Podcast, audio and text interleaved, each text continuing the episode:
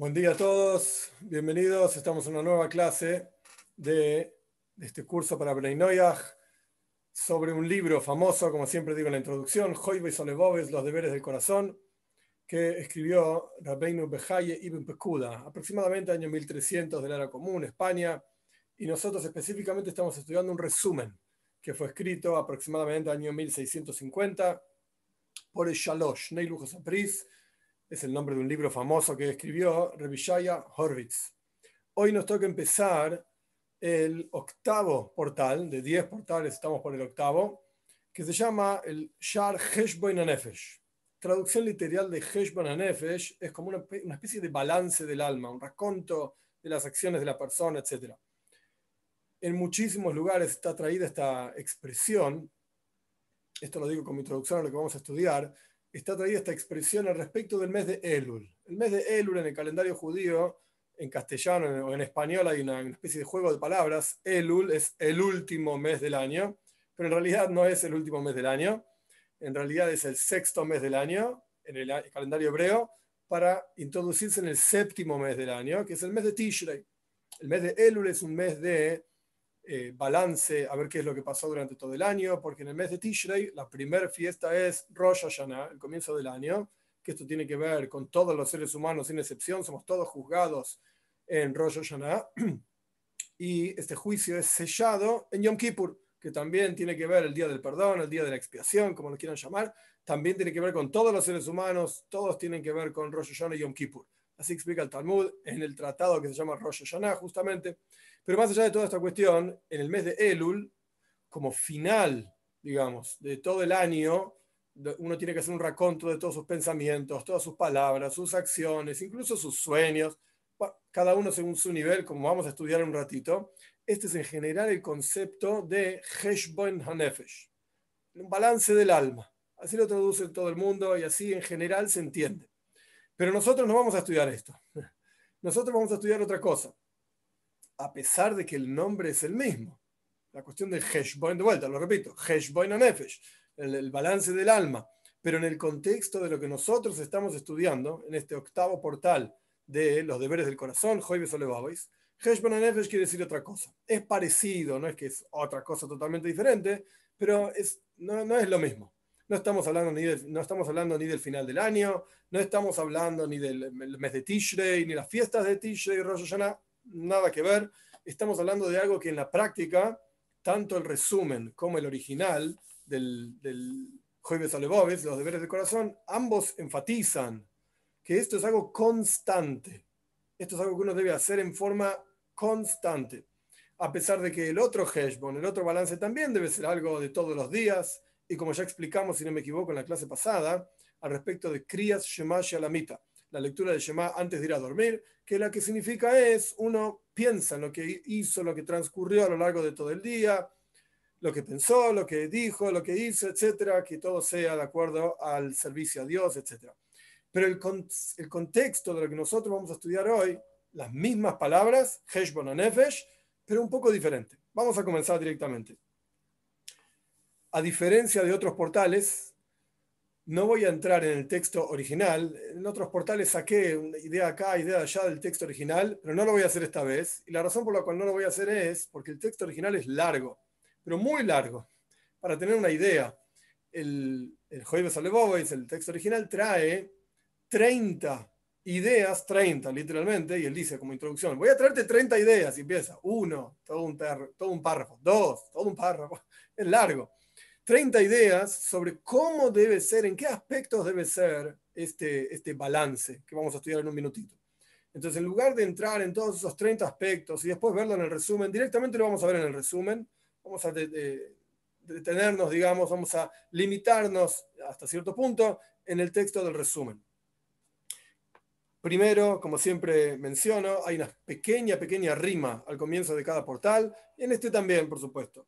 Y la rima dice así: Shobas Bainofash, Habo Beshar Heshbon Nefesh. No pega 100%, se ve que no, no encontró o no quiso buscar alguna otra cosa, pero la traducción es: eh, las primeras dos palabras salen de un versículo al comienzo del relato de la creación, en el, el Humash, en la Toira.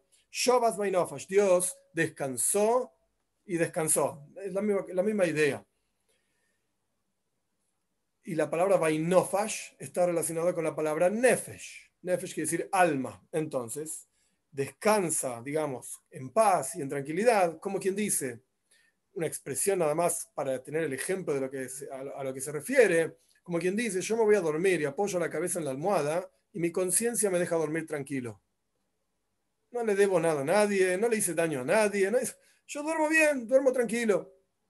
Esto es Vainofash, descansó tranquilo. ¿Por qué? Porque la persona pasó por el portal del Heshbon Anefesh, de este balance del alma. ¿En qué consiste el balance del alma? Esto es lo único que voy a citar del libro original. El balance del alma consiste en el esfuerzo en dos aspectos. Hay dos aspectos en la vida de todo ser humano que aparentemente son conflictivos. Aparentemente conflictivos. En la práctica, el pensamiento jasídico, esto no está en el libro original, por supuesto, el pensamiento jasídico explica que no hay ningún conflicto acá. Para nada. ¿Cómo vamos a estudiar? Un momento, en paciencia. En un momento lo vamos a estudiar. Pero aparentemente hay dos, dos aspectos conflictivos. El aspecto número uno es, bueno, yo vivo en un mundo un mundo material, mundo, valga la redundancia, mundano. Y lidio con problemas de todos los días, con problemas mundanos, con eh, todo tipo de cosas.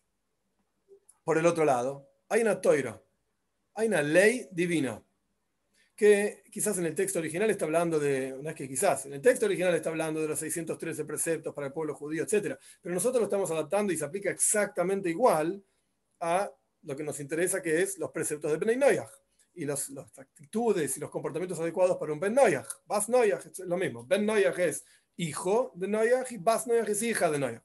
Entonces, hay dos aspectos acá. Uno sería mi relación con el mundo y otro sería mi relación con Dios. Y aparentemente son conflictivos. Entonces, uno constantemente, y esto es Heshbon Nefesh, uno constantemente debe estar sopesando, balanceando, mirando, observando, analizando diferentes palabras que son la misma cuestión en este contexto. ¿Qué es lo que Dios hace por mí y qué es lo que yo hago por Él? ¿Cuánto yo le estoy devolviendo a Él de todas las bondades que Él hizo conmigo? ¿Cómo vamos a estudiar?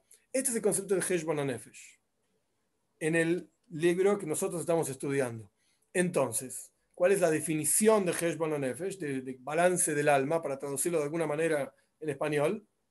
La definición es, bueno, fíjate, todo lo que Dios hizo por vos y todo lo que vos haces.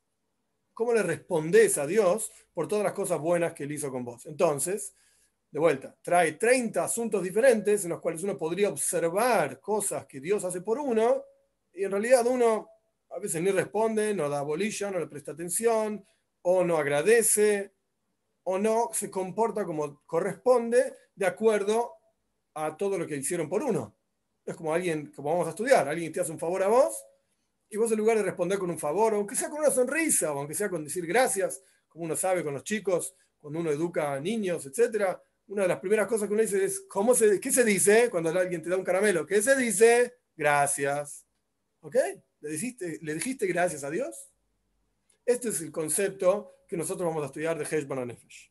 Vamos a introducirnos en el texto, va a ser claro, no es un texto complejo, no es un texto difícil, para nada la verdad es que en el hebreo original es poético, entonces es difícil leerlo a veces, pero no es difícil las ideas que trae, los conceptos, no, para nada, nada complejo. Entonces vamos a introducirnos directamente en el texto. El Dios eterno nos da vida y el Dios de nuestra salvación por siempre, Él es el que nos salva, Él es el que nos da todo, etc. Y estas cuestiones estarán en tu alma y los tenés que colocar, digamos, poner sobre tu corazón. Está parafraseando un montón de versículos, como dice, Tenés que colocar sobre tu corazón que Avaye o Dios es el Señor, Ein Oid, no hay otro. Esto es algo que uno tiene que trabajar para que esté presente en el corazón de uno en forma constante. O sea, no es simplemente un pensamiento que fluye por la cabeza, como fluyen montones de pensamientos. En el en Hasidut se explica que el pensamiento es como un río, fluye, fluye, fluye, no para nunca uno puede contemplar en un asunto, contemplar en otro asunto, uno puede cambiar en lo que está contemplando, etc. Pero nunca puede dejar de contemplar, no existe dejar de pensar. Incluso si uno dice, estoy con la mente en blanco, ok, Mazel estás pensando en el color blanco. También estás pensando en algo, no existe la mente en blanco. Entonces, uno tiene que hacer el trabajo de poner sobre su corazón, es decir, ser constantemente consciente de Dios y que es el creador, etc. Por lo tanto, lo que tenés que hacer es constantemente hacer un heshbon. La palabra en hebreo heshbon significa literalmente cuenta, una cuenta. Yo hago la cuenta, por ejemplo, en un negocio de cuántos eh, kilos de pollo tengo para vender. ¿Ok? Es un heshbon, es una cuenta que uno está haciendo. Y uno sabe, de acuerdo al stock, por supuesto, no es, una clase de negocios, cuánto tenés que comprar, cuándo tenés que comprar, si tenés que vender más, menos, más caro, más barato, ¿ok? Uno verá, pero uno tiene que hacer una cuenta. Si uno ni siquiera sabe cuánto pollo tiene, de repente tiene todo el freezer lleno de pollo y va a salir a comprar 30 cajones de pollo más. ¿Para qué? No tenés ni dónde ponerlo. No sé. Tenés que hacer un hedge Tenés que tener claro cuánto tenés, a cuánto lo vendés y así sucesivamente en un negocio. Lo mismo ocurre en todo instante. Tenés que hacer un hedge una cuenta con tu alma. ¿Una cuenta de qué? De tus obligaciones en el servicio a Dios, de acuerdo a tu reconocimiento de las bondades que salen, traducción literal, ¿sí? que salen de la boca suprema que son inclusivas e individuales. Hay diferentes tipos de bondades que Dios hace con nosotros, ¿cómo vamos a estudiar? Cosas generales y cosas muy particulares. Entonces, tanto cuanto reconozcas estas bondades, entonces vos tenés que responder a Dios agradeciendo. Y sabe, conoce al Dios de tu Padre, es tu creador, Él te hizo de la nada absoluta, sin que haya precedido a esa creación divina ninguna bondad de tu parte. En otras palabras, menos poético, bueno, antes de nacer no existías, está clarísimo. Y si no existías antes de nacer, no hay nada que hayas hecho para Dios de manera tal que Dios te dé vida. Dios te dio vida por bondad absoluta de Él. No estamos entrando acá, no me interesa entrar tampoco en una discusión de si uno nació por error de sus padres, porque no estoy entrando en esto. Si estás vivo, es porque Dios te quiere. Es porque Dios te considera necesario en su mundo, como ya explicamos muchísimas veces. Yo no estoy entrando acá a la, discusión sin sentido, ¿sí? aborto, no aborto, si existe, no existe, violaciones. No, entiendo que es un problema, pero no es el momento para discutir esta cuestión. Entonces, si existís, es una bondad absoluta y total de Dios. ¿Qué hiciste para existir? Nada, si no existías. Y Él te fundó, digamos, te sostiene con 248 miembros, 365 nervios, tanto en tu forma exterior, el cuerpo físico, como en tu forma interior, tu llama, tu alma, Él te sostiene en forma constante. Y tenés que poner sobre tu corazón. Si vos fueses ciego, o fueses mudo, o fueses rengo, y un hombre, una persona, un ser humano te cura, es un médico, el, el médico te curó, ahora ves, ahora escuchás, lo que sea. ¿Cuán obligado estarías a servirle, no hay que malinterpretar esta palabra, uno no tiene que ser un esclavo del médico, no estamos diciendo esto, no malinterpreten. Estamos diciendo que uno por lo menos debería decir gracias. Era ciego y este médico logró que ahora veas. Gracias. Incluso, no está en el texto, pero es algo es algo obvio de sentido común. Como ya explicamos también en otros lugares, el Shulchan el Código de Ley Judía, tiene cuatro partes que hablan de todos los asuntos y aspectos en la vida judía, desde lo más simple a lo más complejo, desde que uno se despierta hasta que se, muere, todos los días, todo, etc. Todos los asuntos, todos los asuntos. Y el rebe anterior solía decir que hay una quinta porción del Shulchan Aruch, del Código de Ley Judía, que no está escrita. Y esa quinta porción es el sentido común. Entonces hay cuestiones que no están escritas, pero es obviamente sentido común. Una persona sana a pesar de que le estás pagando al médico, el médico no trabaja gratis, y fuiste al médico oculista, para tomar un ejemplo, y no veías nada y el médico oculista te recetó esto y aquello y te operaron los ojos y ahora ves. El médico no trabajó gratis, el médico le pagaron, la obra social, vos, lo que sea, alguien le pagó. Igualmente tenés que decir gracias. Lámalo. En hebreo se dice, ¿por qué no? Gracias. En Yiddish se dice Menschlichkeit es una palabra difícil de traducir, una persona tiene que ser un hombre de bien. Decir gracias, te hicieron un favor, decir gracias, aunque, aunque estés pagando, qué diferencia. Entonces, si uno fuese ciego, volviendo al texto, y te cura una persona, ¿cuánto estarías obligado de los servicios a él? A esto se refería toda la cuestión, gracias. Entonces, observa y mira las bondades de Dios que Él te hizo crecer, te dio una Torah de verdad, te dio una vida eterna, te la, implantó en tu interior, te dio un alma pura. Y el hombre, el ser humano quiere decir, está creado Betzelem Elohim, a la imagen de Dios, para entender, para captar, para estudiar. Y Dios te colocó, como está en el relato de la creación, como gobernador por sobre todo el mundo. El mundo entero fue creado para vos, no para mal, mal, utilizarlo, no para desperdiciarlo, no para destruirlo. Tampoco voy a entrar en la discusión de, de, vegetariano, vegano, y, no ese es el punto acá. El punto es que el mundo está al servicio del ser humano. Está clarísimo eso. Todo el universo está al servicio del ser humano. Entonces, ¿cuánto, cuánto agradecimiento le deberías a Dios? Si a un ser humano que te curó los ojos le, agradecerías a Dios, hizo todo esto por vos, ¿cuánto más aún? Recordá los días de antaño, el poder de Dios, las maravillas de Dios que él hizo con los patriarcas, o sea, acá se refiere a Abraham, Isaac y Jacob, con los hijos de los patriarcas, cuando sacó al pueblo judío de Mitzrayim, de Egipto, cuando abrió el mar para ellos, y los milagros del desierto, y las guerras contra los 31 reyes en la tierra de Canaán, que no voy a entrar ahora en los detalles tampoco, hay que leer Tanaj, en, los cinco libros de Moishe, Yoshua, el, el, siguiente libro del Tanaj, Shoiftim, etcétera, etcétera, los jueces y todo el asunto del primer templo y su grandeza y los milagros de Mordejai y Esther en toda la historia de Purim, que no voy a explicar ahora tampoco porque no viene al caso, y la grandeza del segundo Beis Hamikdash, el segundo templo y las maravillas increíbles sin fin, en todo momento, en toda hora. El pueblo judío es como una oveja entre 70 lobos, etc. Por lo tanto, así está escrito acá, literalmente, una oveja entre 70 lobos, etcétera, lo puse yo. El que entiende bien, el que no entiende, no pasa nada.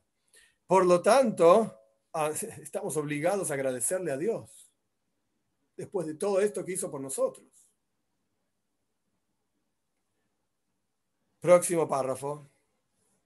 Tenés que poner en tu corazón para investigar y para pensar en las bondades de tu Creador, en tu sustento, Acá dice Mezoinos y Parnasa, es la misma idea. Mezoinos en general es comida, literalmente, y Parnasa es sustento en general.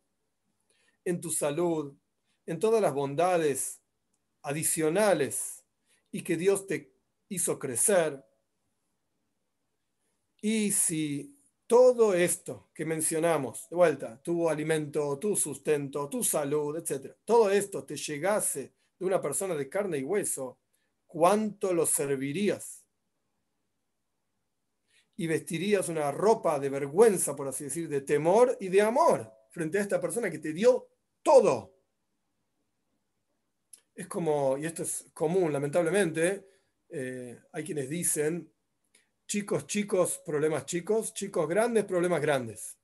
Cuanto más crecen los, los, adolescentes, aquellos que tienen hijos adolescentes saben de lo que estoy hablando, y cuando van creciendo se van complicando las cosas, etc. A veces, después de muchos, muchos años, de luchar y ser rebelde desde parte del hijo hacia los padres, etcétera, etcétera. Los hijos aprendemos, porque todos somos hijos y todos, algunos somos padres también, etcétera.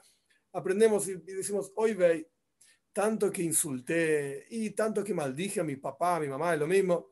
Y ahora me doy cuenta del esfuerzo que ellos hacían y lo mejor, cómo ellos invirtieron en mí. Y yo lo único que hacía era patearlos, por así decirlo. Pero a veces tardan años y años y años, y a veces lamentablemente nunca llega eso tampoco, porque la persona nunca madura mentalmente, como hijo, etc. Pero lo que está clarísimo es cuánto, no por deber, no porque uno, uno, como padre no hace por sus hijos para que le paguen, entre comillas, ni para que le digan gracias, uno ama a sus hijos, uno es un padre, madre, etc. Pero uno como hijo, cuando crece, se da cuenta cuánto le debo a mis viejos, se dice en Argentina, a mis padres, lo que hicieron por mí, lo que se esforzaron por mí, etc. Por supuesto, yo también puse mi, granito de arena, pero el esfuerzo que ellos hicieron por mí, y en su momento quizás ni lo apreciaba, etc. Todo esto es mi explicación, digamos, agregada, que debería generar, como dice en el texto, vergüenza, temor, amor. Temor no es que miedo. Tengo miedo si uno tiene un padre grande, yo qué sé, mi papá tiene ya casi 80 años, no me va a pegar. ¿Qué me va a pegar? ¿De, qué? Yo salgo corriendo, le pego yo y lo tiro abajo. Ese no es el punto. Pero es temor de decir, este hombre se esforzó por mí, me dio vida, me hizo nacer, se esforzó por mí toda su vida. Yo le debo respeto. Mínimo, mínimo que puedo hacer. y vergüenza frente a Él, si no, le, si no correspondo todo lo que Él hizo por mí ahora que Él me necesita, me, debería, me debería dar, dar, vergüenza. Y amor, por supuesto, un sentimiento de amor. Esto es lo que explica en el texto. Esto mismo uno debería sentir para Dios.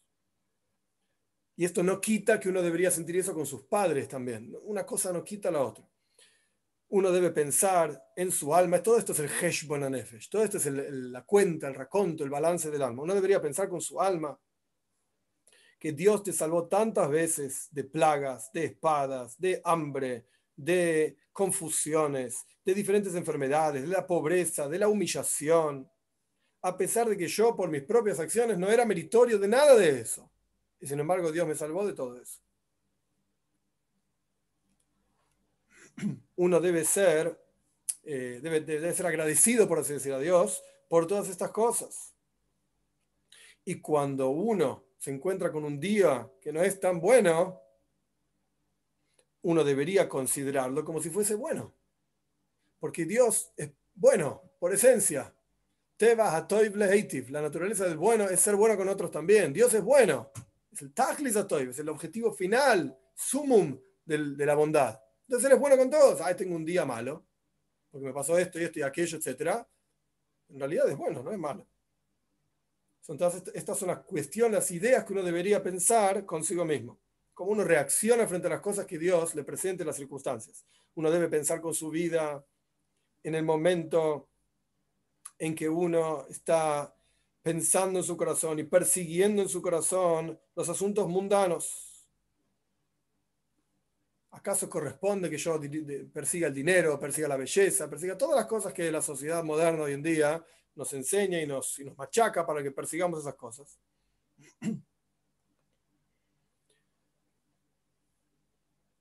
Uno sabe en la práctica que vamos a vivir poco tiempo, como dicen los Tehilim, 70 años, 80 años, en la Toira dice 120 años, diferentes números, etc. Y estás persiguiendo durante esa vida las cosas que están de más, reunir, ingresar, reunir dinero, ingresar. En la época, antiguamente la gente vivía de la agricultura, entonces la riqueza estaba en cuánto grano lograste, perdón, introducir en el granero, cuánto ingresó al granero. Entonces, ¿cuánto juntaste? Juntar y juntar y juntar. Y puede ser que toda esa riqueza está ahí guardada y no es buena para la persona, como ya estudiamos también anteriormente toda esa riqueza se la va a terminar llevando otro, etc. Y como dicen Mishley, no sirve para nada la riqueza en el día del enojo, del enojo divino, el día que te mueras. ¿Qué diferencia hay si tienes mucho dinero o poco dinero? Morirnos, nos morimos todos igual. ¿Y cómo la persona no se va a esforzar para aquello que es fundamental y necesario para el final de tus vidas, para el final de tus días, para el día que va a ser todo largo, que se lo amamos, el mundo por venir. Es decir, si yo junto dinero, literalmente, money, como quien dice, dinero, eso en el mundo por venir no significa nada. Ahora, si yo junto sedaka, esto sí sirve en el mundo por venir. Hay una historia que cuentan, honestamente no sé si es verdad o no, pero el concepto de la historia es muy interesante, más allá de si es verdad o no. Le preguntaron una vez a Sir Moises Montefiore, que era un filántropo, un hombre rico, muchísimo, muchísimo, muchísimo dinero. Le preguntaron cuánto dinero tiene. Entonces él hizo una cuenta rápida en la cabeza y dijo un número. Número. Entonces la persona que preguntó lo miró y dijo, perdón, con todo respeto y honor, etcétera, pero eso no es nada en comparación con lo que usted tiene. Dígame realmente cuánto dinero usted tiene. Entonces Moisés Montefiore contestó, el número que yo te di es mi verdadero dinero, es todo lo que yo di en Tzedaka. Todo lo que yo di en Tzedaka. Eso es mío. Eso realmente me pertenece. El resto va, viene. Todo el mundo sabe, las vidas como una rueda. Un día tenés más, un día tenés menos. El resto no es mío. Pero esto que yo di en Tzedaka, esto que yo transformé este dinero, esta es mi explicación jasídica, transformé este dinero material, mundano, grosero, ordinario, etcétera, en mitzvah, en algo que es una, un precepto divino, en algo espiritual, eso me pertenece a mí. Y eso en el mundo por venir cuenta. Pero todo el dinero que yo tengo no cuenta en el mundo por venir. No vale nada. No me lo llevo a la tumba, como quien dice. Entonces, de vuelta, volviendo al texto, vos juntás y juntás y juntás, pero juntás para este mundo. ¿Qué vas a lograr con eso? Nada. ¿Por qué no juntás para el mundo por venir? Por lo tanto, alejate del aprecio, el amor, digamos, a este mundo y deja eso en aras de aprecio y amor al mundo por venir. Porque no se unen, no podés congeniar, por así decir, el amor a estas dos cosas juntas. De la misma manera como no se pueden juntar el fuego y el agua en un mismo recipiente. No podés tener este mundo y el mundo por venir. Las dos cosas no. O este mundo o el mundo por venir. Y son como dos, acá literalmente dice tsarois. Ahora explico qué es esto. Que constantemente están peleándose una con la otra. Hoy en día esto no se aplica y no existe, pero antiguamente, según la ley de la toira, un hombre podría estar casado con más de una mujer. Ahora bien, cuando uno se casa con una mujer, se llama la esposa de uno, uno se llama el esposo, el cónyuge, etc. Cada, cada relación familiar tiene un nombre diferente, hijo, primo, tío, abuelo, así sucesivamente. ¿Cuál es la relación o el nombre de la relación entre dos mujeres de un mismo hombre? ¿Cómo se llama esa relación? ¿Esposas? Entre ellas no son esposas, son esposas del otro tipo. ¿Cuál es la relación entre ellos? En hebreo se llama tzara. Ese es el nombre que tiene en hebreo podríamos seguir adelante. Ya está, ese es el nombre que tiene y otra cosa. Pero ¿qué quiere decir tzara en hebreo? Sufrimiento. Tzures, como dicen en Yiddish. Tzures, sufrimientos. ¿Por qué? Porque se odiaban entre estas dos mujeres, dos o más, se odiaban entre ellas. A mí me quiere más que a vos, yo soy más linda, a mí me aprecia más, a mí me dio un regalo más lindo, a mí me llevó de vacaciones acá, mi casa es mejor que la, que la tuya porque uno debía tener una casa separada para cada esposa, etc. Hoy en día todo esto no se aplica, pero la cuestión es que entre estas mujeres no se apreciaban, no se querían. Entonces está explicando de la misma manera como este mundo, como dos mujeres, perdón, esposas del mismo hombre, eran sures, eran sores, eran sufrimientos una para la otra, de la misma manera, este mundo y el mundo por venir no van juntas. No te puedes ir de vacaciones con tus dos esposas y que estén juntas en el mismo lugar. Se agarran de los pelos, se van a matar entre ellos, etc. Entonces, tenés que entregar tu alma a Dios, por así decir, tu casa a Dios, tu dinero a Dios, porque todo lo que tenés no es más que, en hebreo se dice no es más que algo que Dios te dio, te prestó para utilizar. Pero no es tuyo, como la historia de Sir Moises Montefiore que yo expliqué. Todo es de Él. Y Él te lo dio en tus manos nada más, para que vos lo utilices de la mejor manera, etcétera. Entonces vos tenés que hacer lo mejor que puedas con las posesiones de Él, de Dios. Y aceptar todas las ocurrencias que vienen de Él con aprecio. Porque con seguridad es bueno, sin ninguna duda. Avanzamos, próximo párrafo. Redención eterna vas a tener si pensás con tu alma estos asuntos, digamos, que venimos conversando y que el hombre prepara su comida, su, alimento, antes de la necesidad. Y la persona no sabe si va a vivir o no en ese momento. En otras palabras, porque quizás es demasiado poético, en otras palabras lo que está diciendo es, yo tengo en la, la cena de mi casa guardado unos cuantos paquetes de fideos, porque mañana voy a comer fideos y pasado mañana también, y después tengo que ir a no sé dónde, entonces me voy a llevar tal comida y voy a preparar esto y lo otro, y tengo ropa para usar en una fiesta. Montones de cosas que uno prepara, no para usar inmediatamente, los prepara para usar en otro momento, los tiene ahí guardados, por así decir. Pero en la práctica, uno no sabe si va a vivir en esos momentos o no. Es un poco duro, ya lo sé, pero en la realidad no lo sabemos. Y cuando la persona quiere, quiere ir en un viaje a un camino lejano, entonces prepara otras cosas, con mayor cuidado, más cantidad, que no sea perecedero y así sucesivamente. Nosotros, todos nosotros, nos encontramos en un camino lejano, que no hay escape de ese camino.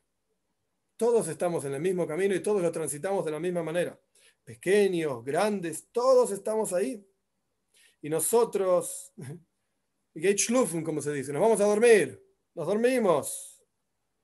¿Y cómo nos dormimos? Es una pregunta retórica. ¿Cómo nos dormimos? Y el viaje es un viaje constante y es un viaje largo y el descanso está muy lejos y la vianda que nos preparamos para el camino es poca y no prestamos atención a nuestro final. O sea, el viaje en el que nos, nos encontramos es la vida.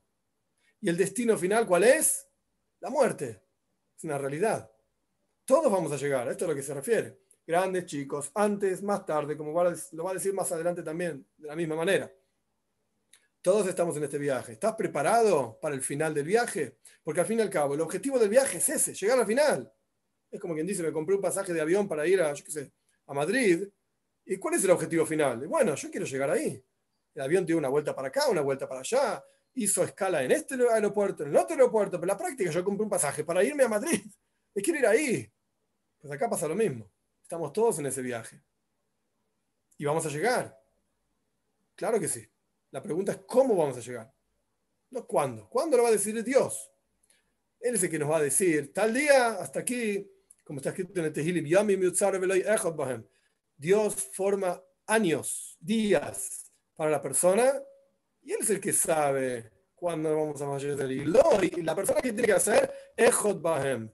Tenemos que inyectar a Dios en esos días, al Echot, al uno, en esos días. Nuestro trabajo es hacer lo que nos corresponde. Nuestro trabajo es revelar la presencia de Dios en este mundo, utilizando el mundo para el servicio a Dios, etc. Como está explicado en montones de lugares. ¿Cuándo termina eso? Eso depende del de arriba, eso depende del Todopoderoso de Dios. Pero no prestamos atención a esto. Y nosotros, el texto es muy interesante, son dos palabras, pero con una profundidad enorme. Somos sirvientes de nuestras pasiones es simple como, como frase, es muy simple, pero cada uno de nosotros tenemos que pensar, y esto es parte del Heshbon Nefesh, justamente. Esto es parte de este balance que cada uno tiene que hacer. ¿A quién estamos sirviendo? Si servimos a nosotros mismos, si servimos a nuestros placeres, servimos a nuestras pasiones o servimos a Dios. Sirvientes somos sin duda, todos y cada uno de nosotros. La pregunta es, ¿a qué servimos? Unos sirven al dinero, otros sirven a la belleza, otros sirven a la, yo qué sé, al, fitness, ¿cómo se dice? Al, trabajo con el cuerpo y la gimnasia, el fútbol, los deportes. Cada uno tiene su señor, entre comillas lo digo, su amo. Okay. ¿Quién es tu amo? Es como quien dice, yo no creo en Dios. La persona que se considera a sí misma atea. No cree en Dios. Ok, no creas en Dios, ningún problema. Pero todo aquello por lo que vos estás preparado para sacrificarte, eso es tu Dios. Eso es a lo que vos llamás Dios. Yo llamo Dios al Todopoderoso, Creador, infinito, omnipotente, omnipresente, con todas las definiciones que Dios tiene, que ya están explicadas en montones de lugares. Eso es lo, que yo llamo Dios. No lo puedo ver, Él me ve a mí, yo no lo veo a Él. Montones de ideas. A eso yo llamo Dios e intento cada uno con su capacidad, de servirlo, agradecerle, alabarlo, etc. Pero a lo que vos estás dispuesto a entregar tu vida por eso, lo que vos disfrutás, eso es tu Dios. ¿Te guste o no? Entonces no existe la persona atea. ¿Cómo atea? El ateo, él es Dios. ¿Por qué? Porque el ateo es el que define en qué consiste la vida. Para mí no hay una regla, dice el ateo, para mí no hay una regla que venga de arriba y me impone hacer esto y aquello, etcétera, estos preceptos, vestirme de esta manera, comportarme de esta manera, hablar de esta manera, etcétera, etcétera. Para mí no existe nada de eso. Entonces yo hago lo que quiero. ¿Qué significa hago lo que quiero? Un día me quiero cortar el pelo, me corto el pelo. Un día me corto la barba, me corto la barba. Un día salgo vestido de rojo, salgo vestido de rojo. Un día de negro, de negro. ¿Qué diferencia hay? Yo soy el que pone las reglas. Entonces, yo soy mi propio Dios. Eso es lo que significa. No existe el ateo. Dicho todo esto, volviendo al texto, todos somos sirvientes, sin excepción. Todos. La pregunta es, ¿a qué servimos? Ok. En el contexto que estamos estudiando acá, está la persona que está de viaje, volviendo al, al, contexto, está de viaje, todos estamos de viaje, un día vamos a fallecer y nos pasamos el tiempo sirviendo nuestras propias pasiones. Y tocamos, tanteamos como ciegos las paredes. Y nadie se da cuenta que tenemos algo que nos está cubriendo y nos está, tapando los ojos. Y el día de la muerte se acerca sin eh, sin avisarte, por así decir, sin conocimiento, sin siquiera aludirte. Mirá que de acá a 3, 4 días, de acá a 3, 4 años, décadas, no importa. Mirá que se viene, ¿eh? nadie te avisa nada. Nada. Y viene todos los meses de los meses del año, y viene todas las semanas de las semanas del mes, y todos los días de los días de la semana, y toda hora de los días del día, y en todo momento de los minutos de las horas. Constante. ¿Qué quiere decir viene? Segundo a segundo. Como estudiamos, si no recuerdo mal, en el primero, segundo portal, el segundo portal, en el tercero, ya la Pejina, el portal de, pensar en Dios, de entender a Dios, etc., desde el momento en que naces, estás falleciendo. Suena durísimo, pero es la realidad. Estás creciendo y es hermoso crecer y comer y disfrutar y, y estudiar y aprender y servir a Dios, es todo muy lindo, pero desde el momento en que naciste, estás falleciendo. En todo momento. Y vamos, esto es parafraseando un versículo que le dice Moishe Rabbeinu a Paro y al faraón para, antes de salir de Egipto, viene a Reinu, Vizkeineinu, con nuestros jóvenes, con nuestros ancianos, a nadie le importa, es decir, a nadie. A la muerte no le importa si sos joven o sos grande, o, no, interesa. Y lamentablemente, esto casi es obvio, pero como, casi como obligado a decirlo, últimamente lo vemos con nuestros propios ojos, que esta pandemia, etcétera, etcétera, no, no distingue entre rico, pobre, grande, chico, sano, enfermo, no distingue nada. No distingue nada. Y uno tiene que pensar con su propio alma en los días en que salieron. ¿Cuántos días pasaron en tu vida? ¿Qué estuviste haciendo esos días? Interesante que lo único que uno no puede recuperar es el tiempo. Dinero, podés recuperar, va, viene. Un día tenés más, un día tenés menos. Salud, va, viene, mejor, peor, etc. Pero el tiempo, una vez que no aprovechaste, no utilizaste el tiempo como corresponde para ese momento específico, no lo podés recuperar. Entonces tenés que pensar en tu vida, esto es parte del Heshbon Nefesh, esto es parte de este balance del alma. Los días que salieron, se pasaron y estuviste haciendo nada. Hevel, Hevel significa como cosas banales, cosas vacías totalmente y en el futuro vas a tener que rendir cuentas frente a tu creador por todo ese tiempo. El ejemplo es el de un rey que le dio a un sirviente de él una bolsita con dinero y lo advirtió que no gaste el dinero en nada, en vanidades, en tonterías. No gastes el dinero en cualquier cosa. Y hoy Loy, pobre de este sirviente, cuando viene a rendir cuentas frente al rey, y no va a tener el dinero que correspondía porque se lo gastó en cualquier cosa.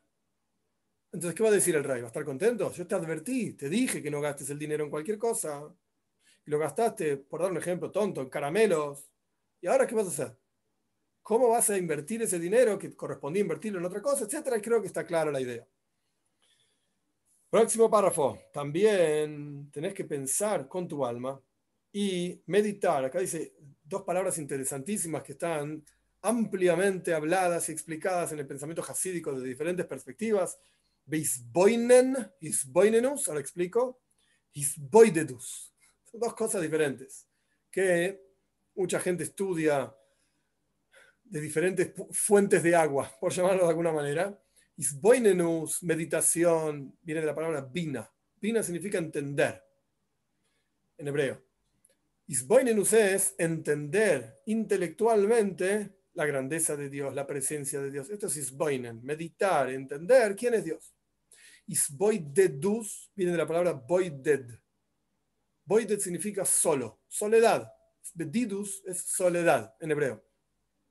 Entonces la traducción de la palabra isboidedus es cuando uno está solo. Esto lo usa el mundo de Breslev para decir charlamos con Dios. Ok, está solo con Dios, a esto se refiere. Solo con Dios. Isboidedus entonces significa una conversación con uno mismo, con Dios, lo que sea. Entonces, aquí, volviendo al texto, tenés que pensar y hacer un balance en tu alma, un raconto, un cuento, lo que sea, meditando en la soledad, que la mayoría de las transgresiones no se completan sino con dos. En, en castellano, en Argentina, hay un dicho, para aplaudir se necesitan dos manos. Si vos tenés una sola mano, ¿qué vas a aplaudir? ¿A dónde? Entonces, para la mayoría de las transgresiones de la Torá se necesitan dos personas. Con una sola no lo puedes hacer. Y él da varios ejemplos. Adulterio. Bueno, para cometer adulterio necesitas otra persona. Solo no puedes hacer adulterio. Regilus. Regilus significa eh, chisperío. Lashon hara, mala lengua. Necesitas que alguien te escuche. Solo vas a decir mala lengua de quién. Si nadie te escucha, no tiene sentido. Juramento en falso. Le tienes que jurar a otro. Burla. Soberbia. Charlas banales. Eh, adulación. Odio infundado. Deseo. Pasión. Todo este tipo de cosas. Se necesita otro para cumplirla. Junto con el otro. O contra el otro, lo que sea. E incluso cuando estás separado del resto de las personas, también tiene que estar este concepto de como hija, amar a tu prójimo como a ti mismo. Y dirigir, guiar en el camino recto a los otros para enseñarles Torah, para enseñarles mitzvot, lo que corresponde hacer, y hay que alejarse de todo tipo de daños que uno pueda hacerle a las otras personas. Y uno tiene que buscar la paz del otro, el bien del otro, y unirse a los tzadikim, a los justos, que la unión para los tzadikim, como dice el Talmud, es buena para ellos y es buena para el resto del mundo. Cuando los tzadikim, los justos, se juntan, acá no estamos hablando necesariamente de tzadikim como un rebe, como el tzadik de acá, el tzadik de allá, cada uno con sus buenos comportamientos, digamos, unite y juntate a buenas personas.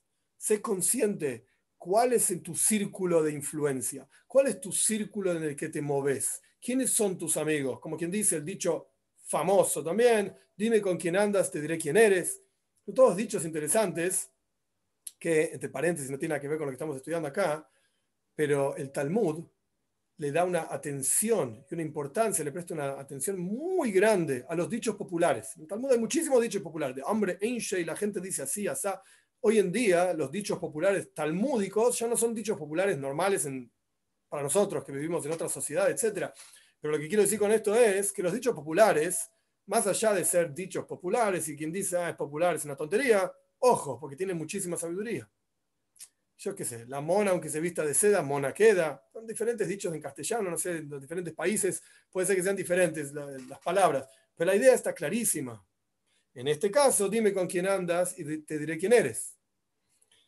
¿Con quién te juntás? Pensá en esto, es parte del Heshbon Nefesh quién es tu círculo íntimo de conocidos, de, que influencian sobre uno y que uno tiene capacidad de influenciar sobre otros.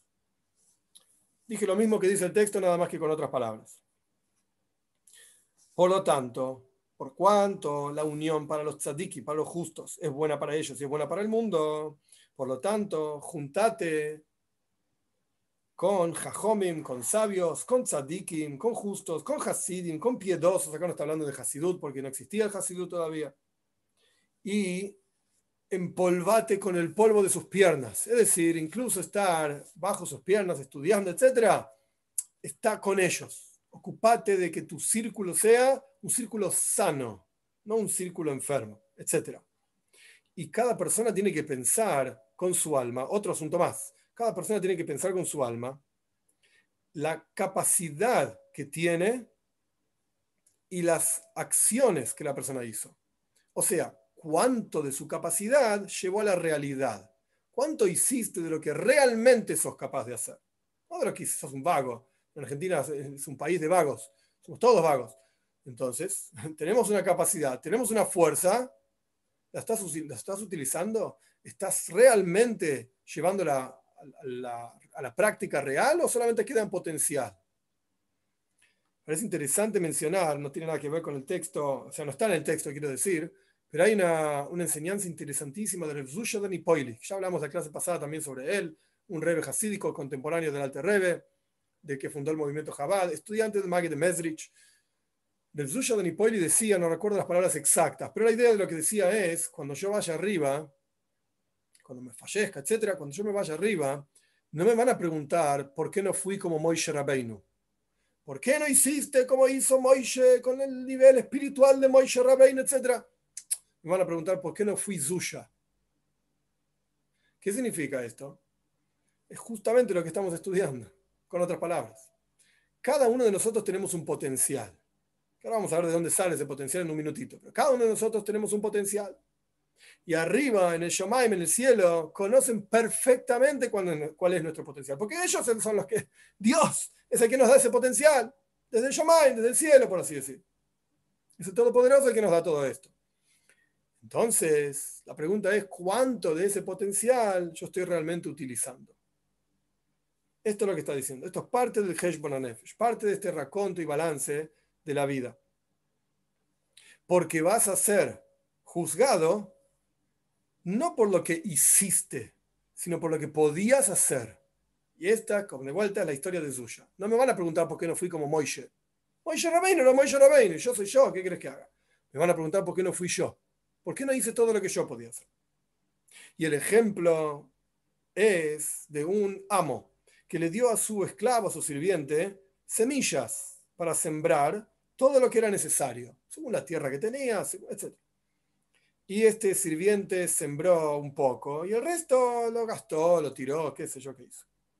Entonces va a tener que pagar a su amo no solamente por lo que sembró, sino por lo que no sembró también. Porque según el momento, o sea, hay diferentes épocas del año que corresponde sembrar esto o, esto, o aquello, diferentes tierras que corresponde sembrar esto o aquello, o en cantidad así o asá, etcétera, te van a juzgar según lo que correspondía. En el ejemplo, obviamente, el amo sabe muy bien en qué tierra, en qué cantidad, en qué clima correspondía sembrar. Cuanto más aún el amo de todos los amos, el rey de todos los reyes, el santo bendito sea, que sabe muy bien qué capacidad tenés, porque él te la dio, qué capacidad tenés y cuánto usaste de esa capacidad. Y sobre eso vas a ser juzgado.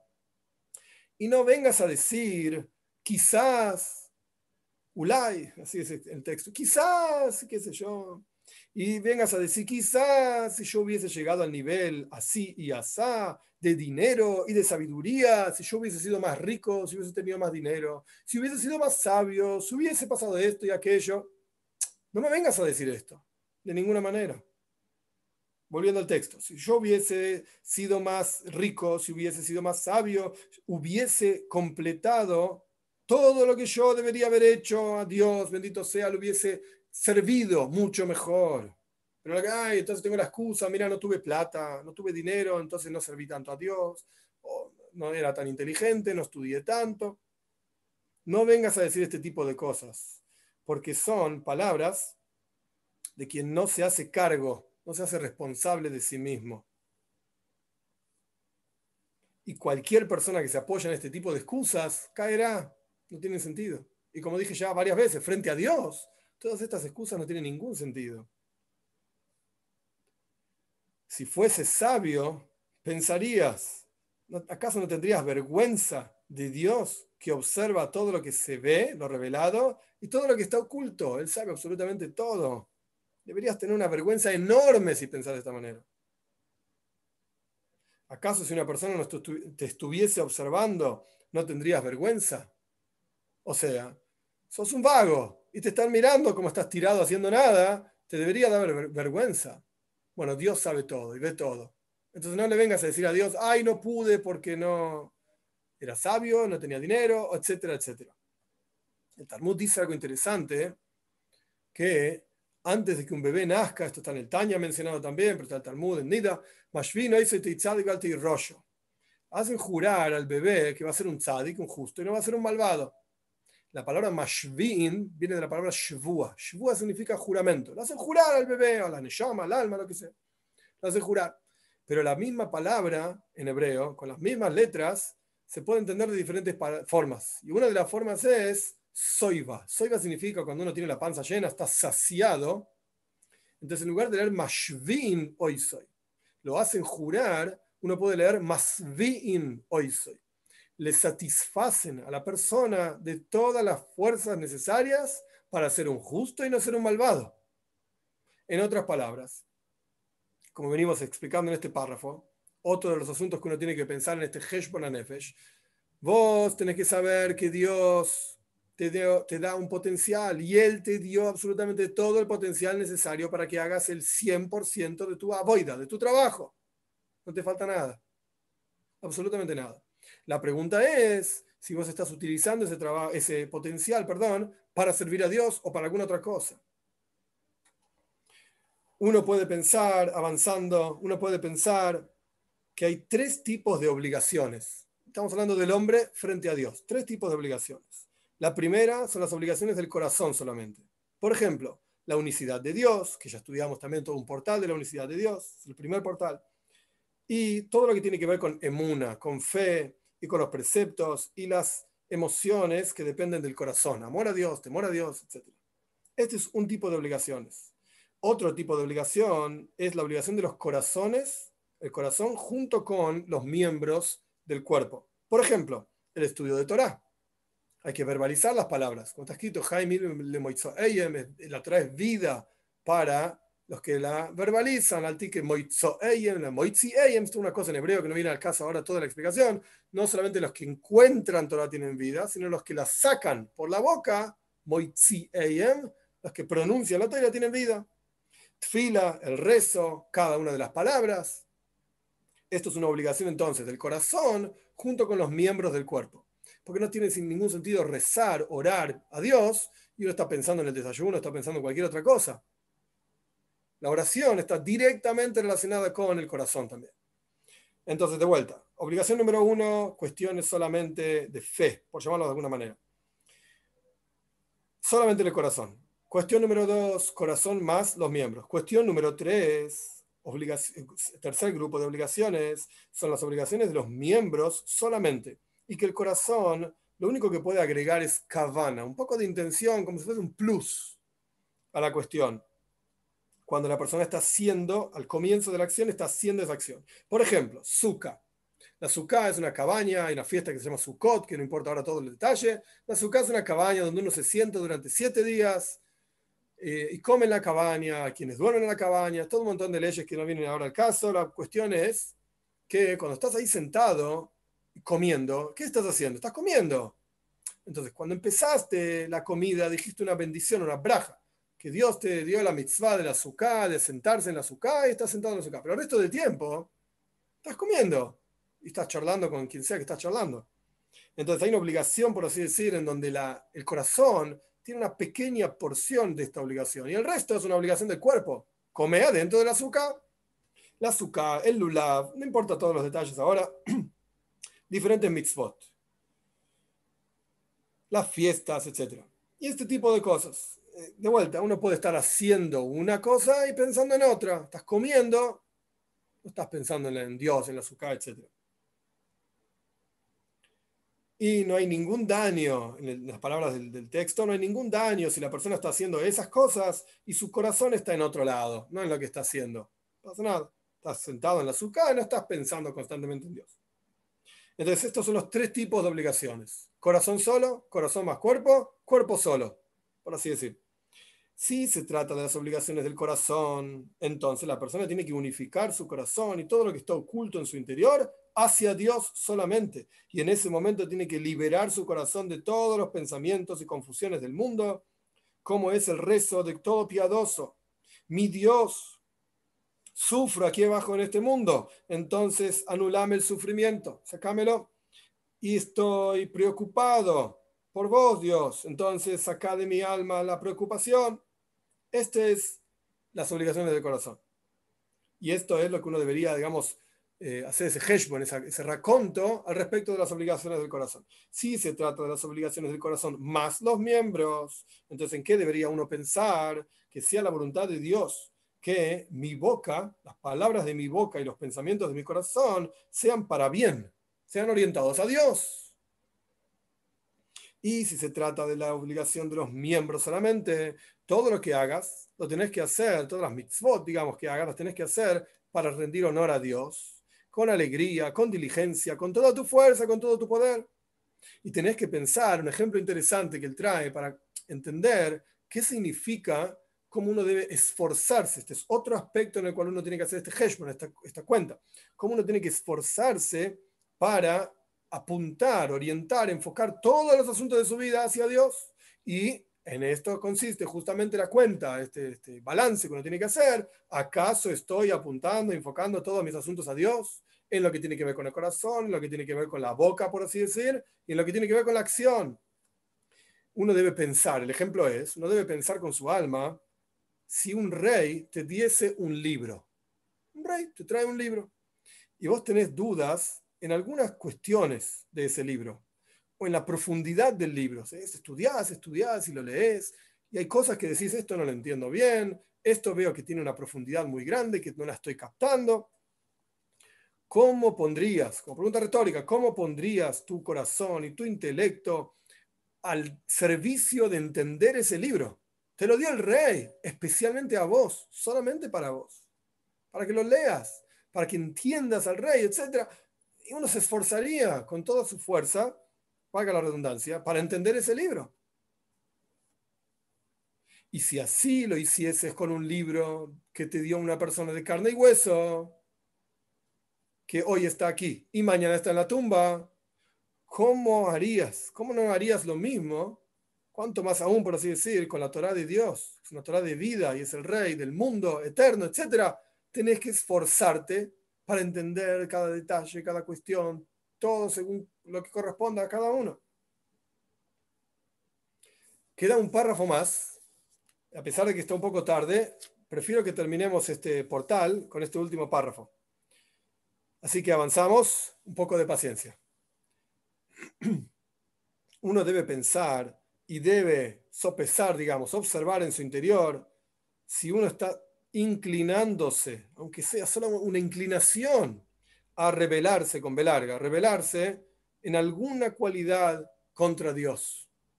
Constantemente observate en tu interior y medita en la raíz del mundo y sus ramificaciones. ¿Cuáles de estas cosas transgrediste el límite? ¿A dónde te equivocaste? a pesar de que no sea una cuestión de recibir eh, recompensa y castigo, pero no importa, puede ser que haya alguna cuestión que no hiciste como corresponde, y automáticamente esto genera que haya un defecto, como estudiamos en las clases pasadas también, cuando una persona transgrede el defecto no solamente en su propia vida material, ni siquiera en su propia vida espiritual, sino que en todos los niveles de la creación entera.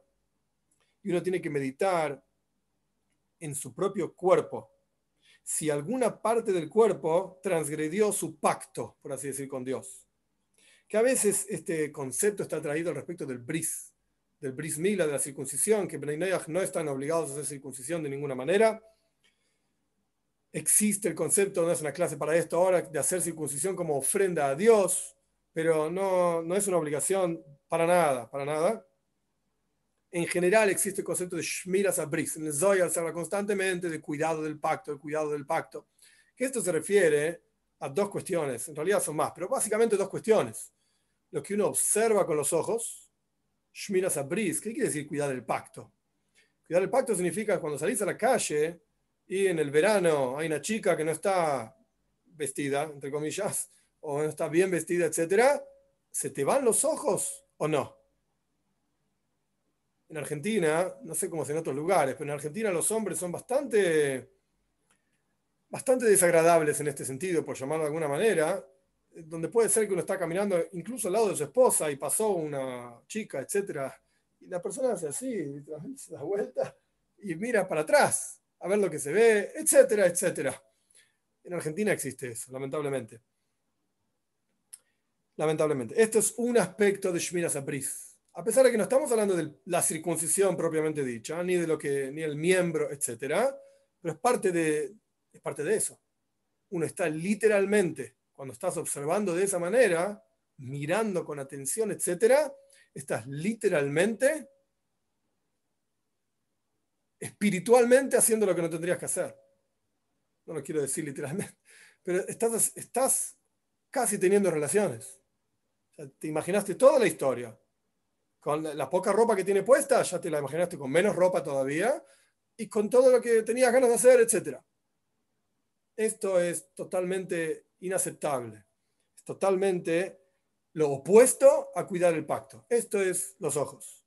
Y el pacto propiamente dicho, el miembro propiamente dicho, ni que hablar si la persona en la práctica fue hizo con quien no tenía que hacer lo que no tenía que hacer, etcétera, ni que hablar obvio que no está cuidando su pacto, etcétera, etcétera. En general, este tipo de frases de cuidar el pacto se refieren a estos asuntos. Pero incluso se refiere a otros, incluso si se refiriese a otros asuntos, está clara la idea. si algún miembro de mi cuerpo no está cumpliendo con su pacto de servicio a Dios, si mi brazo se está poniendo los tfili en el caso del pueblo judío, o así sucesivamente. Si la persona está, esto es una expresión que tiene que ver con el lenguaje técnico, muy, muy, muy técnico del hebreo. No voy a hacer una clase de hebreo ahora, no soy quien para hacer clases en hebreo, pero en hebreo hay letras que a veces tienen un puntito adentro y a veces no. Por ejemplo, la fei, el sonido F, es una letra eh, determinada, sin puntito. La pei, el sonido P, es la misma letra con un puntito adentro, se llama dogesh, el puntito, etc. Entonces, si la persona está poniendo el puntito o no está poniendo el puntito. Donde va puntito, pone el puntito. Donde no va puntito, no pongas el puntito. Y hay otras cuestiones técnicas también. Hay dos, una, una forma de verbalizar que se llama shva. O sea, shvanach, shvaná, se lee como una, como una E, como una E larga, una E corta. No voy a hacer una clase de gramática hebrea ahora, no es el punto. Pero donde va una E corta, no pongas una E larga. Donde va shvaná, no pongas shvanach. Donde va shvanach, no pongas shvaná. Sea lo que fuera que quieren decir, no los mezcles. No leas mal, no hagas las cosas inapropiadas donde el párrafo es un párrafo cerrado, no lo abras. Donde el párrafo es un párrafo abierto, no lo cierres. Porque no se puede sostenerse si una persona, esto está parafraseando la bendición, que es práctica y concreta, y, deben hacerlo, Benay también, se llama Asher Yotzar. Asher Yotzar es cuando uno sale del baño, uno hace una bendición, Asher Yotzar es Adam que Dios formó al hombre con sabiduría, y básicamente el concepto de la bendición es que todos los agujeritos que tienen que estar cerrados están cerrados, y todos los que tienen que estar abiertos están abiertos, y todo funciona bien, y Dios es mafli y se hace maravillas uniendo lo espiritual con lo material. El concepto es entonces, no abras lo que tiene que estar cerrado, no cierres lo que tiene que estar abierto, hace las cosas bien. Y Dios cuida cada criatura para que, para que se sostenga con lo que tiene que estar cerrado, con lo que tiene que estar abierto, etc. Desde las criaturas más pequeñas hasta las más grandes desde los galgales y las esferas celestiales, y los movimientos del sol y la luna y las estrellas, y el descenso de la lluvia y los vientos, y la formación de los eh, fetos en los vientres de sus madres, y las cosas más maravillosas de la sabiduría y cómo Dios dirige en forma correcta cada una de las cosas del mundo, y la misericordia y la supervisión eh, sobre todo lo que tiene vida cómo Dios maneja todo su mundo. Obsérvalo. Y que tu corazón no te convenza de que sea liviano a tus ojos, de estar tan acostumbrado y haber visto tantas veces el sol salir, la luna, etc. Es ah, normal, es la naturaleza. No te confundas. Porque este es el camino de los tontos. Y se preguntan por la oscuridad del sol y la luna y los rayos que vienen de vez en cuando y los movimientos constantes, maravillosos, no prestan atención. Cuando el sol se va, dicen, oye, no hay sol, una eclipse, un eclipse, qué sé yo. Pero no viste que el sol sale todos los días. Cuando hay algo, entre comillas, anormal, la gente dice, uy, mira lo que pasó. Una estrella fugaz, y qué lindo y qué bonito. Las estrellas están todas las noches en el cielo. ¿No te diste cuenta? ¿Qué pensás? ¿Que la estrella fugaz es algo fantástico y las estrellas todas las noches en el cielo no? En la práctica las estrellas están durante el día también, solo que no las vemos porque el sol nos impide verla, la luz del sol, etc. Pero vemos las estrellas a la noche. ¿Eso te parece normal? Eso también es fantástico. No prestan atención y no observan, a pesar de que tienen ojos. Entonces observa todas las maravillas de Dios en la creación y pensá con tu alma también, si sos un Baal Nefesh, si prestas atención a tu alma y a tu vida, pensá que el hombre a veces un hombre, que acá hombre quiere decir hombre y mujer, como siempre repito, eh, para que nadie malinterprete, a veces un hombre vale como 10.000 hombres. Y la cuestión no es fuerza física, a ver cuántos músculos tenés en el brazo, etc. Esta no es la cuestión, sino por la virtud de las eh, eh, cualidades emocionales de esta persona, por las cualidades intelectuales de esta persona, por lo tanto, prepara tu alma, eh, purificar, purificar tu intelecto, perdón, para hacer, para enseñar y elegir la luz y alejate, escapate de la oscuridad y corre hacia tu creador y alejate de tu inclinación al mal. En hebreo esto es una expresión hermosa. Ratz corre hacia tu creador, Yoitzer es creador, ubrach mi itzreja, y escapate de tu yetzer. La palabra yetzer significa yetzira, creación, formación, creación, lo que sea, y significa yetzer, significa yetzer ra, inclinación al mal. Entonces, ratzla yoitzrejo, crea, corre, perdón, hacia tu creador y escapate de itzrejo, escapate de tu inclinación al mal y subyuga tu inclinación al mal, y rebajala, y pensá en tu alma. Si vos fueses un forastero, un extranjero en una tierra extraña, no tenés nada en lo que apoyarte, excepto tu Padre que está en los cielos. Y esta es la idea, este es el final del portal, pero esta es la idea también, encontramos al respecto de Yaakov en Parshas Vaishlach, Parshas Vaishlach en la Toira, cuando Jacob va a encontrarse con Esav, con su hermano. No voy a contar toda la historia ahora, pero después de muchos años de, no haberse visto y Esav quería matar a Jacob, etc., se, se van a encontrar de vuelta y Jacob le manda un mensaje a Esav, le dice, Im Lavan Garti, Ato, viví con Labán, Labán era el suegro de Jacob, el padre de Rogel, Leia, Zilpa, Bila, y eh, me atrasé hasta ahora, etc., y van a encontrarse nuestros sabios explican, Rashi lo trae, el comentarista principal de la Toira lo trae en su comentario. ¿Cuál es el mensaje que Jacob está diciendo en Labán Garti? Viví con Labán. Entonces explica Jacob, yo fui un extraño en la casa de Labán. Ger significa un forastero, un extraño. Más allá de conversa, no tiene nada que ver ahora con conversión. Yo fui un extraño en la casa de Labán. Garti, aparte Garti, la palabra Garti suma 613 fui un extraño en la casa de Labán y cumplí los 613 preceptos, le está diciendo Jacob a Esav. ¿Qué quiere decir este mensaje? Por el hecho de que a pesar de que yo viví con Labán, que Labán era aramoy, era engañoso, era terrible Labán, viví ahí, pero no me hice parte del sistema. No aprendí de él, no me volví un engañoso como él, no me volví un Labán. ¿Por qué? Porque siempre me sentí como un extraño. Siempre me sentí como un extraño, no es mi lugar. Y eso me permitió cumplir los 613 preceptos, incluso en la casa de Laban, incluso en ese ambiente. Y este es justamente el mismo concepto que trajimos al final del texto. Si uno fuese un forastero en una tierra totalmente extraña, ¿en quién te vas a apoyar? No conoces a nadie. No tenemos en quién apoyarnos excepto nuestro Padre que está en los cielos. Y esto es lo que uno debería estar constantemente haciendo, haciendo este heshbon este raconto, ¿estoy apoyándome en Dios? ¿Estoy realmente entendiendo que el mundo que estoy viviendo es pasajero? En la historia del Magid de Mesrich, que seguro que ya la conté en alguna otra ocasión también, que el Magid de Mesrich, el segundo rebe hasídico, solía no tener muchos muebles, que digamos, en su casa. Entonces una vez vino uno de sus hasidim, uno de sus, seguidores con mucho dinero, y le ofreció comprar muebles. Rebe, ¿por qué tiene que vivir en esta austeridad tan austera, valga la redundancia? puedo comprar muebles. Entonces el rey le dio un ejemplo. Vos sos un hombre de negocios y viajás para acá, viajás para allá. Cuando viajás, te llevas toda tu casa, todos tus muebles, toda tu ropa, etc. El hombre le contestó, no, por supuesto, me llevo una valijita con pocas cosas porque estoy de viaje. Cuando vuelvo a casa, ahí tengo todos mis muebles y mi riqueza, mi mansión, etcétera, etcétera. Entonces el Maggie de Messi contestó justamente esta es la cuestión. Yo estoy de viaje acá. En este mundo estamos todos de viaje. Entonces la cuestión no es juntar cosas materiales, inmuebles, etc. Me llevé lo necesario exclusivamente para el viaje, porque mi casa es con Hashem.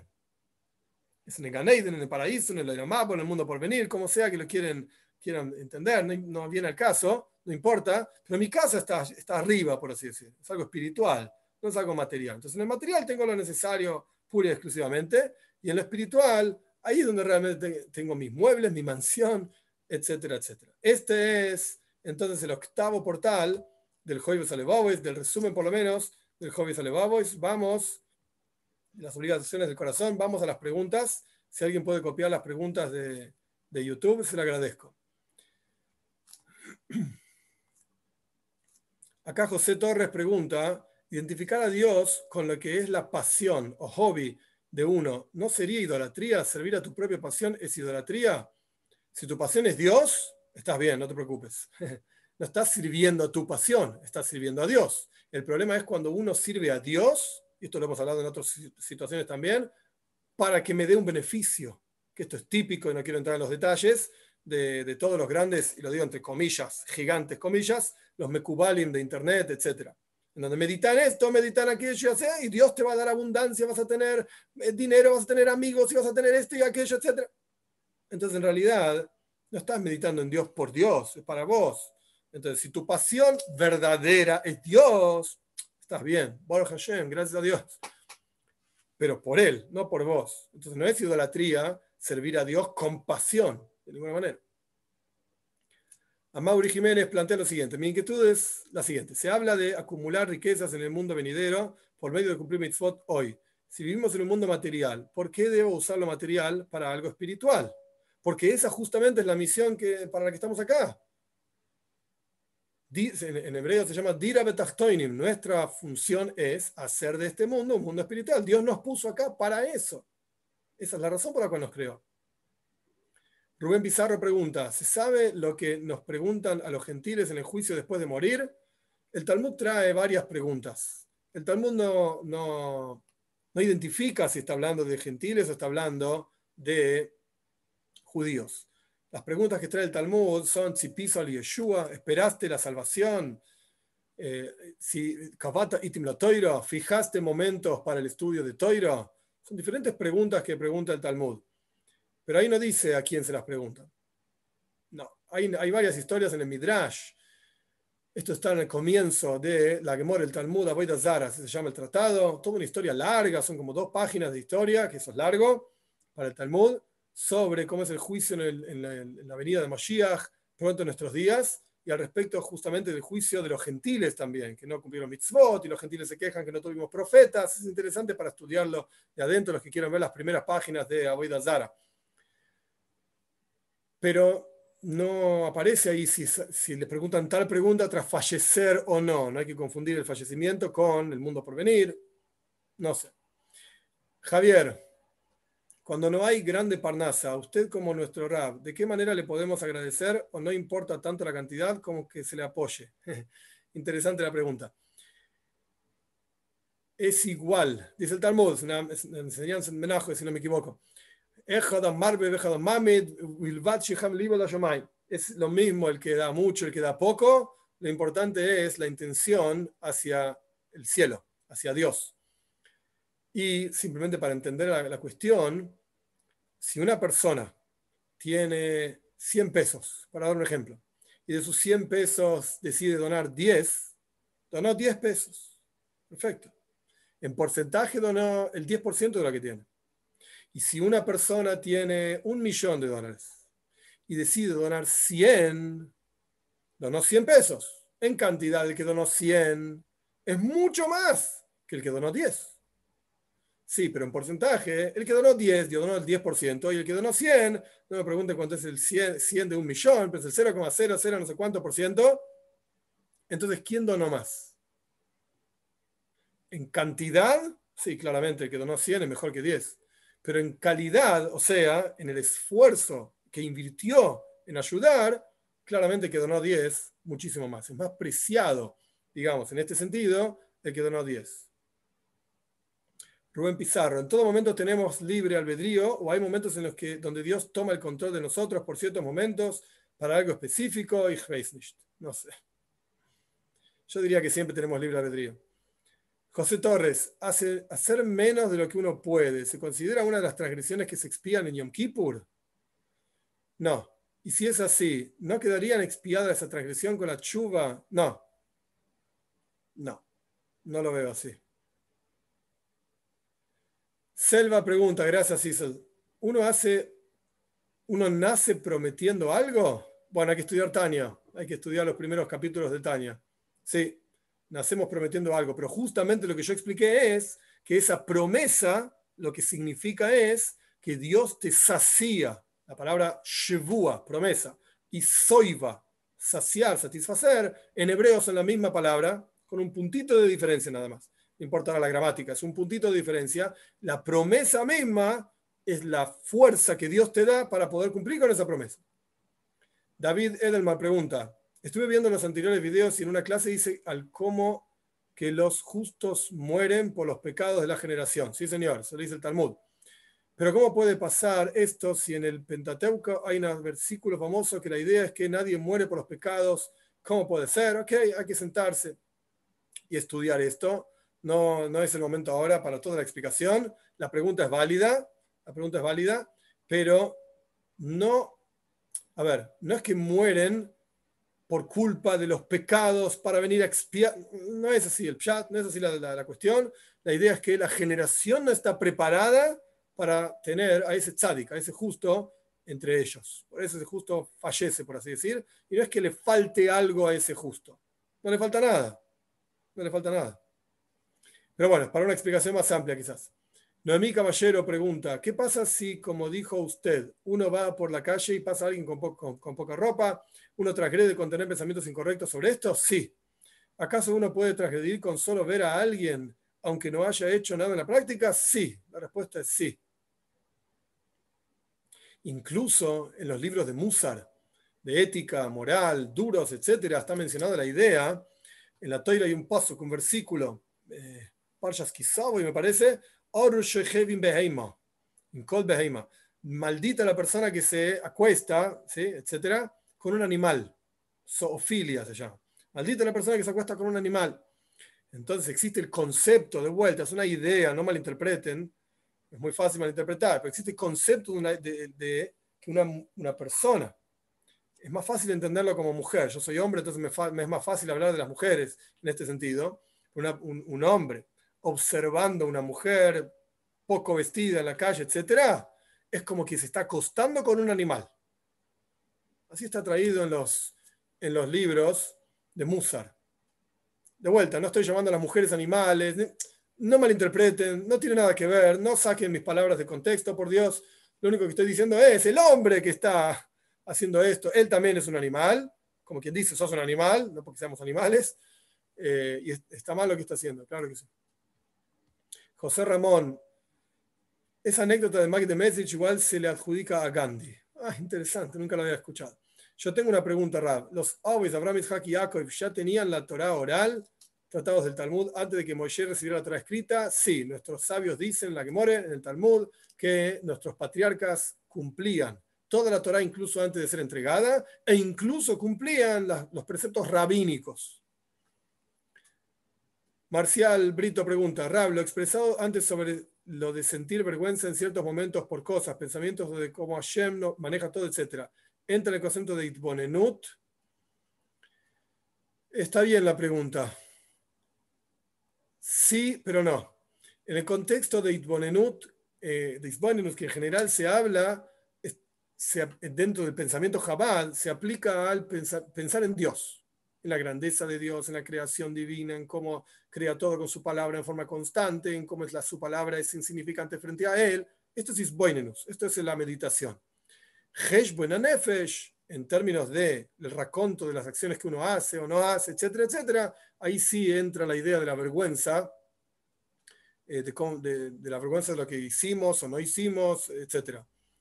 Eh, pero también está relacionado con un pensamiento. Entonces, por eso dije sí y no. Isboinenus, al fin y al cabo, significa bina, pensar, entender cuestiones. La pregunta es, ¿a qué te referís? Si es, por ejemplo, Isboinenus antes de rezar, antes del rezo, uno cierra los ojos, aunque sea unos segundos, y piensa en la grandeza de Dios, como dice el en el código de judía, revemos aquel bechiflos a Adam, uno debe pensar en la grandeza de Dios y la bajeza del ser humano. Ahí no, no cabe la idea de, uy, tengo vergüenza porque hice esto y aquello. Ahí tienes que pensar en Dios en quién es Él, en su grandeza. Eh, y lo pequeño que uno es frente a Él. En momentos específicos, y esto tiene que ver también con el portal anterior, el portal de Chuba y toda la introducción que yo hice de no deprimirse, etc. En momentos en los cuales es apropiado pensar en las transgresiones, como por ejemplo Yom Kippur, como por ejemplo la lectura de Shema antes de irse a dormir, como, fue explicado en, los en el portal anterior o en un momento que uno ya igualmente está medio bajoneado, como se dice en Argentina, ya está medio para abajo, medio, medio deprimido, medio tristón, etc. Ahí corresponde pensar en la vergüenza que uno debería tener, de la grandeza de Dios, etc. Y eso también se llama isbónenos, pero en otro contexto. José Ramón, Rabino, ¿se puede hacer una circuncisión para un bebé simplemente como ofrenda con un doctor al creador? Sí, ya que no es obligación para un menor, gracias. Lo ideal si va a hacer una ofrenda a Dios, es hacerlo con un moyel. Moyel es quien hace la circuncisión. Para los judíos, un moyel judío que sepa cómo hacer la circuncisión, etcétera, dónde cortar y qué cortar y qué no, etcétera. Eh, no sé si es fácil encontrar en, en, todo en, todos lados, pero esa es la mejor forma de hacerlo. Eh, sí, se puede. Como ofrenda se puede. Paola Méndez, buen día, Rabino. ¿Qué libro me recomienda para la crianza de los hijos? La Torah. Es una pregunta muy amplia. No, no tengo libros, no conozco libros de, de, crianza de chicos. José Ramón. Ah, ok, de la pregunta de YouTube, gracias.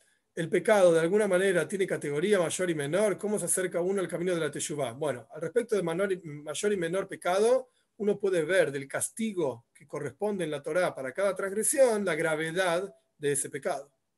Esto por un lado. Para Bnei Noyach es un poco diferente, no quiero entrar en los detalles, está explicado en otros videos de Bnei Noyach. Por todas las transgresiones de Bnei Noyach son pena de muerte, todas. Incluso si roba, pena de muerte también. La explicación de esto es amplia, no voy a entrar en todo el detalle ahora.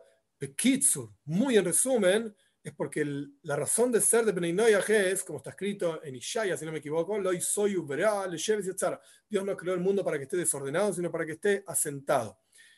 Y cuando un Ben atenta contra el asentamiento del mundo, porque roba, mata, etc., está, está atentando contra su propia existencia, contra su propia razón de ser. Entonces, automáticamente, la pena es pena de muerte. Y el camino de la Teshuvah tiene que ver con el portal anterior, justamente hay que escuchar las últimas tres clases, creo que fueron, que son el portal anterior. Joaquín pregunta, gracias Cecil, ¿se puede hacer circuncisión para un bebé simplemente como... Sí, ya contesté que sí.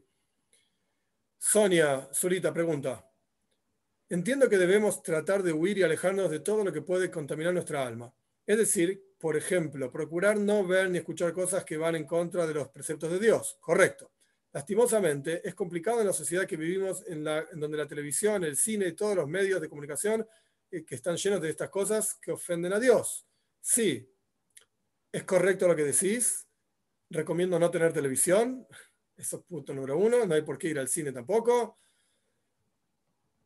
Y al respecto de la última frase, cosas que ofenden a Dios, en el pensamiento judío en general, que Dios se haga cargo de lo que le ofende a él. él. sabe lo que tiene que hacer. Uno tiene que ocuparse de uno mismo, por así decir. Él se va a hacer cargo de... No, hay que salir por ahí diciendo, hey, no hagas esto porque ofende a Dios. No sé si es tu caso, Sonia, no lo estoy diciendo y no malinterpretes, no te estoy eh, eh, diciendo algo malo contra vos. Para nada. Lo que estoy diciendo es la, expresión... Eh, que Dios se haga cargo de su mundo, por así decir. Nosotros tenemos que hacer lo mejor que podemos nosotros, cada uno de nosotros en nuestro mundo, alejarse de estos valores que no son buenos de la sociedad, sin duda. Chati pregunta, gracias José Ramón. ¿Un judío puede pedir por un gentil en Shabbat cuando está enfermo? Sí, claro que sí. En la Torá, sí, totalmente. Se pide el por el nombre de la persona y el nombre de su padre. Eh, para los judíos es el nombre de la persona y el nombre de la madre los gentiles es el nombre de la persona el nombre del padre. ¿Y cómo se llama ese rezo? Misheberach. Misheberach en hebreo quiere decir quien bendice. Se hace una petición. Misheberach estaba diciendo Abraham, Isaac y Jacob, aquel que bendijo, o sea, Dios, a nuestros patriarcas Abraham, Isaac y Jacob, que bendiga a tal persona. Porque he visto que los judíos tienen una plegaria, sí, exacto, esa plegaria, y, y se puede pedir por gentiles también, claro que sí. Patti, conforme a lo último que comentó de la austeridad para vivir, ¿hoy es recomendable? Sí y no como dije al comienzo del portal anterior de Chuba, hoy en día estamos en una generación fácilmente desmotivable, fácilmente deprimible. Entonces, si la vida austera va a generar depresión, falta de motivación en el servicio a Dios, incluso rechazo al servicio a Dios, o incluso rechazo, por ejemplo, en los hijos de uno al servicio a Dios ¿Por qué vivimos así? ¿Por qué no tenemos esto y aquello? Yo veo todo el mundo tiene las cosas. Incluso otros rabinos también tienen y nosotros no tenemos. Entonces hay que siempre pensar cuál es la ganancia y cuál es la pérdida en la cuestión. Y una cuestión fundamental, fundamental, uno tiene que ser austero consigo mismo, pero totalmente amplio con los demás. La austeridad que uno vive no necesariamente la tienen que vivir los demás. Para vos, vos querés ser austero con Dios, digamos, para vivir tu vida en servicio a Dios, Mazel Buenísimo. como dicen, thumbs up, el, el coso para arriba, el dedito para arriba. Pero para los demás hay que darles todo, y necesitan todo, y tienen que tener todo, y se merecen todo. Hay que tener mucho cuidado con eso. Erwin Gatica pregunta, si uno percibe que hay una mujer, aunque no dirija su mirada hacia allá, porque obviamente estaría prohibido, ¿ya sería estar mirándole? No, si no miras, no. Si uno percibe que hay alguien, pero por lo mismo evita mirar ese lugar, no, no sería pecado. ¿Por qué sería pecado? Está bien. Todo lo contrario, te estás alejando de lo que no corresponde.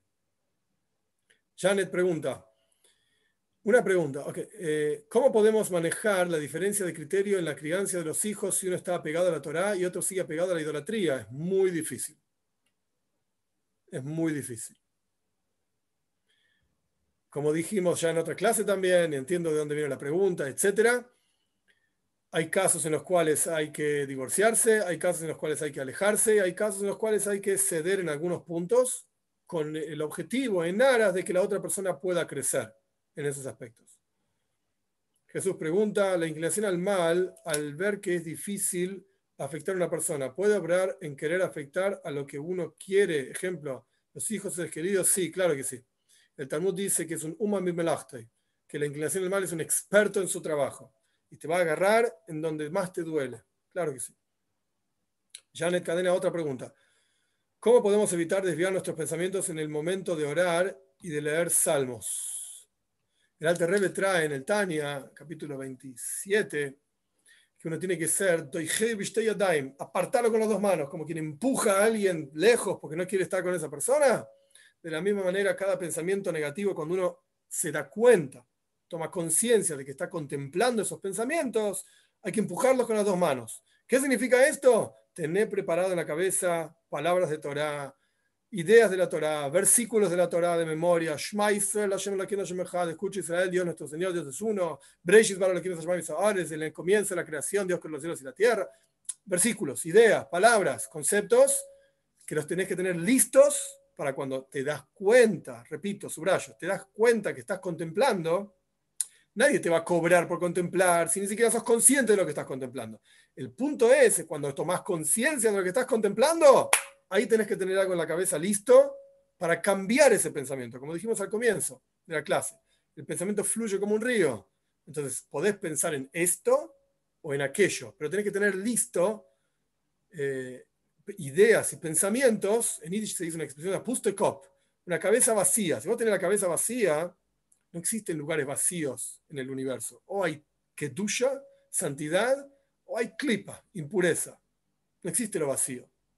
No hay lugares intermedios. No hay grises. O es bueno o no es bueno. Punto. Entonces, si vos tenés pensamientos positivos guardados en tu cabeza, en el momento en que sos consciente de que estás pensando algo negativo, automáticamente pensá, decir, recitar esa cosa positiva, pensalo, decila como corresponda, y eso va a hacerte, te va a ayudar a cambiar ese pensamiento y no contemplarlo más. Eh, verdaderas mentiras pregunta. Entonces, ¿qué pasa con una persona necrofílica? Hoy veis, mir. No. no sé cuál es la pregunta. No, corresponde. No corresponde hacerlo, no, digo la pregunta. La pregunta está bien, pero no corresponde a lo que está haciendo. Sonia Zurita, ¿qué diferencia hay, espiritualmente hablando, entre el alma de un psicópata y una persona que no? ¿El alma de un psicópata sería un alma enferma? ¿Sería una persona, de, una especie de castigo para esa alma? No. No, no hay una regla sobre esto. Hay quienes dicen que una, persona enferma mental significa una neshama, un alma muy elevada que el cuerpo no puede soportar.